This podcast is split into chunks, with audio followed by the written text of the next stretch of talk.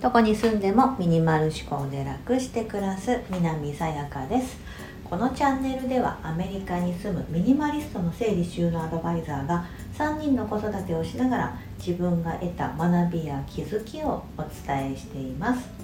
今日は健康のためにやっている5つのことをお話ししたいと思います。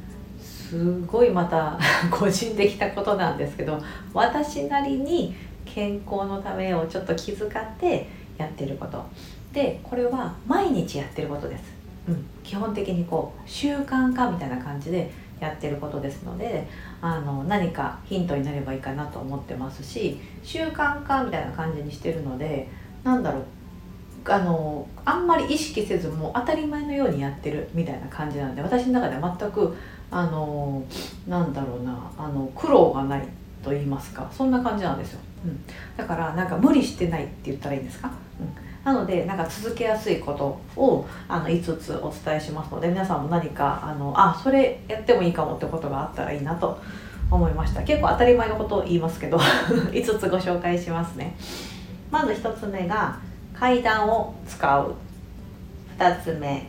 水を1日最低1.5リットル飲む。3番目。毎晩湯船に浸かる。4つ目。睡眠は1日6時間以上。これは昼寝も含む。で5つ目は外食を控える。まあそんなことかよかもしれませんけど意外とこれってあの効果があるなと思ってますし私自身多分思い起こせばあのそういう熱を出すとかあるじゃないですか。ね、今だったらもちろんその COVID、ね、あのコロナがありますし、うん、インフルエンザとかあと普通常の風邪ですよね。熱が出るような風邪っていうものにはかかってない。かかってないんですよ本当に。あでも嘘嘘。コロナは本当に初期の時ニューヨークにあのちょうどニューヨークがロックダウンした直後ぐらいに実は夫がかかって私もなってその時はもう病院とか行けるような状態ではなかったのであ病院が空いてないっていう空いてないというかそのなんだろうまだまだその未知の領域だったじゃないですか、うん、病院に行ったところで何かあるわけじゃないっていう段階で検査キットとかもなかったのででも私味覚を失ったんですよね。一時期一時期。嗅覚と味覚を失ったっていうのがあってあれはきっとコロナだったんだろうなと思うんですけどそれが実は3年前か3年前に一度あったんですがその前も含めもう多分ねかれこれ5年ぐらい多分ね熱とか出してないんですよ。基本基本的には結構健康的なタイプ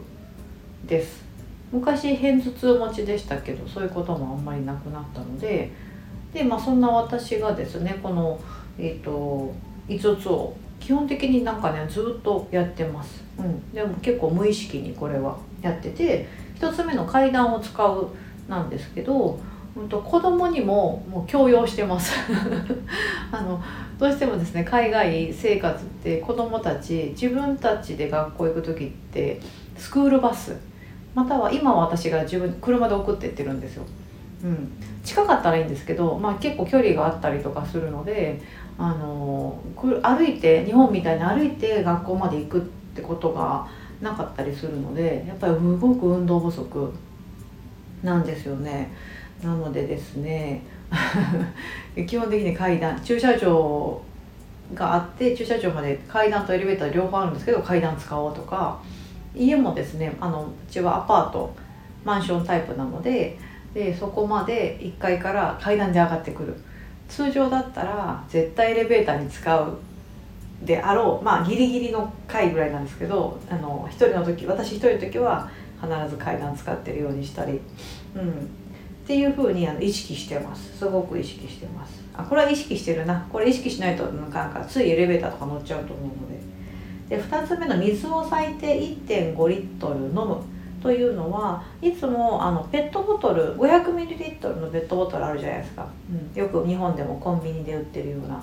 あれに、えーと、水を、まあ、その一番初めはその買った水の状態ミネラルウォーターとかですけどその後は毎回ミネラルウォーターを全部1.5リットルってあの飲むの結構コストかかっちゃうんで通常の家でこうろ過したお水だったりとか、えーと、私が今あのある冷蔵庫家の冷蔵庫っていうのはなんかこうフィルターを通してこうあの綺麗になったお水が出てくるっていうような機能もついてるのでそこのお水を入れ替えたりして。1日1.5リだからこれこれが3回1回飲んだらでもう1回入れてもう1回入れたら1.5リットルになるのでそれをあの朝から夜までの間であのなってる状態、うん、っていう風にしてます。あのお茶ね麦茶とかね飲まないんですよね。私が作るの面倒くさくなっちゃってあの基本水です。我が家みんなお水なので、うん、お水を最低1.5リットル飲む。で3つ目の毎晩湯船に浸かるもこれもですね海外生活が長くなってくると基本的にシャワーの文化ですのであの本当にこれは湯船にちゃんと浸かるぞと思ってやらないとなかなかですねあのあらゆるこう日本のようなこう形式のお風呂じゃないのでやっぱりシャワーを中心でやるっていう文化なのであのそういった作りになってます。うん、あのちょっと前にあの、えーと「はい面白い海外と日本の住居の違い」ってところでもお伝えしたんですがユニットバスになってて洗い場がないと。体を洗うためにこう外に出るって湯船のねバスタブの外に出るってことはなくバスタブだったらバスタブのみみたいな感じなので、うん、ちょっと工夫しないとですねこう湯船にお湯に浸かるってことができないんです。はい、でも絶対毎晩浸かるようにしてます。これは子供たちも一緒にあの、はい、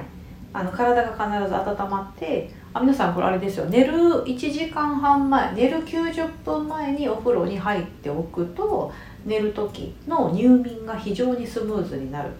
というのがあのちゃんと証明されていてあの体のメカニズム的に。お風呂に入って体をバーって一時的にこう体温がって上がるじゃないですか。でその後は1時間半後にですね熱がめちゃめちゃ下がるんですって体の熱が。うん。だその時って非常にこう入眠がスムーズにいくっていうことでやってますね、うん、なので毎晩湯船に浸かるってことは意識してます。これ無意識っていうかやっぱ意識してるな。すいません。無意識でやってるとか言ってますけど。でもあの苦なくできることです。この5つは。本当に。で4つ目の睡眠は1日6時間以上。かっこ昼寝も含むなんですけども。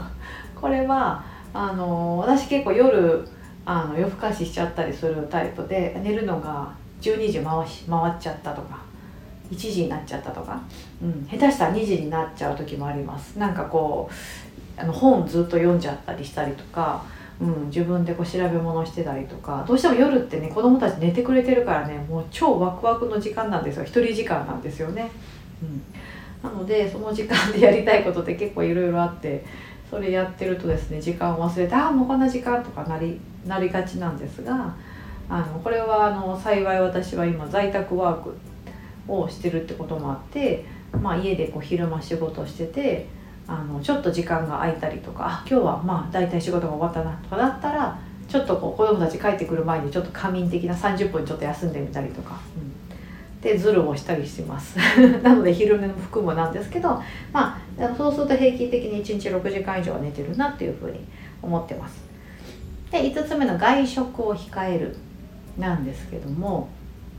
非常にですねあの買いあのアメリカはですね今インフレによって物価が高い。もちろん飲食業界も非常に値段が上がってます。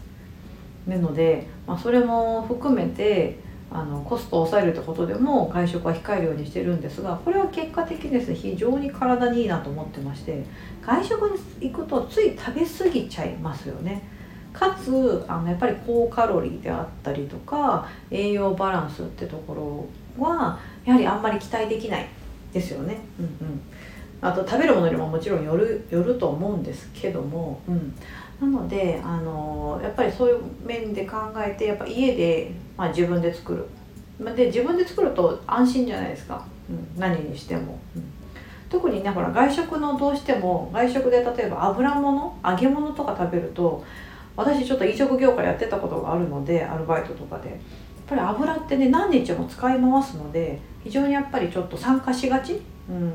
なのでやっぱ家あの揚げ物するんだったら揚げ物もあんまやらないけど、まあ、家でこう新鮮なフレッシュな油でやった方があ、よく言うその活性酸素みたいなのもねあんま出てないとかあると思うので、うん、なんかそういうふうに外食は、まあ、基本的に控えてた方が何かと、まあ、コストのところもそうだし体の健康面ってところもいいなっていうのは改めて感じます。日本ってやっぱ外食する人も安くて美味しくってもういいのいっぱいあるじゃないですか。日本にいる時めっちゃ外食してたなって 今となっては思うんですけど。でまたもし帰ったら外食しちゃうのかなってすごい思うんです。だって美味しいし安,、ね、安いし、ね、今ちょっと物価上がってると思いますけど。それでもやっぱり安い、うん、としてもいいしサービスもいいしスタッフの人も親切だしと思ったら行きたいですよね。ね。そうだから、うんまあ、外食は控えます。こちらもねあの外食うん、外食したところでさちょっとあれですけど別にその日本とやっぱね全然違うんですよ。このねサービス業やってるスタッフさんのも。もう全然そんななんか日本みたいに「いらっしゃいませ」みたいなこともないし、